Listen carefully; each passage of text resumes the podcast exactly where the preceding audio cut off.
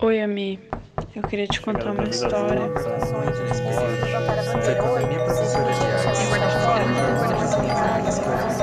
Isso foi só um dos armários que eu saí.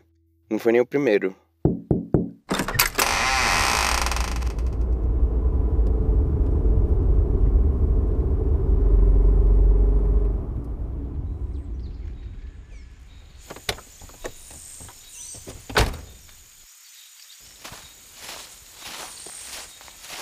Eu já tive medo de fazer 24 anos.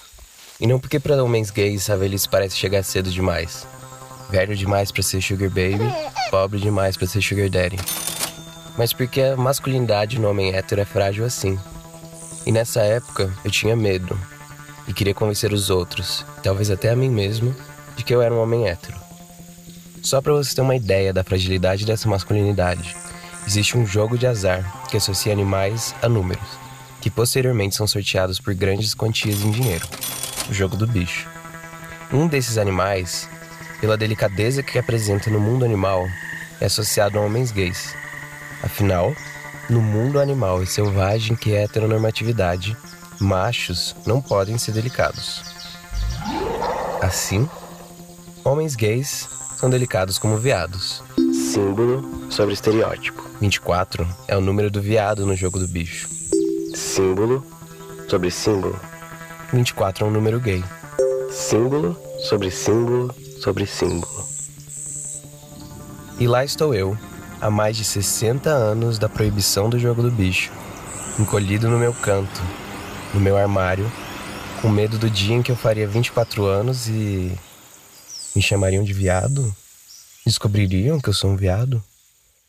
Eu devia ter uns 16 anos e infelizmente, minha homofobia internalizada se manifestava em comportamentos e comentários. Talvez para tentar me esconder ainda mais dentro do meu armário, ou talvez nem sem nem perceber. Tudo bem ser gay, mas. Ah, não. Lá vem. Tudo bem ser gay, mas não precisa ser afeminado. Aff, eu já disse isso. Em voz alta. Outras pessoas até ouviram. Pior ainda, eu já acreditei nisso. Acreditei que era minha opinião, e não fantasma da heteronormatividade tentando pregar mais um padrão de masculinidade. Acreditei que eu estava contribuindo para a desconstrução do estereótipo de homem gay no imaginário heterossexual, e não dando cor ao discurso do opressor.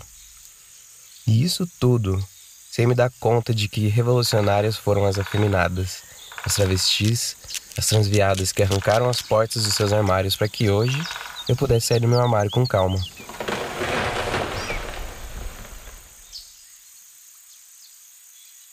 Sabe?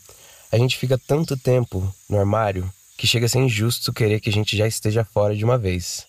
Com frequência, a gente acaba saindo de um para só mais tarde perceber que a gente está dentro de outro, e outro, e mais outro. Sair do armário é sobre se expor, sobre aceitar a própria vulnerabilidade. Deve ser mais sobre construir sua própria identidade do que tentar se encaixar em outra. De afeminado, discreto, sugar baby, urso, nerd, padrão. Mas com o tempo, são tantos os armários que saímos e vemos outras pessoas saindo também, que a gente vai ganhando prática. E acaba ficando cada vez mais fácil tentar entender e aceitar cada lasca das criaturas fragmentadas que a gente é.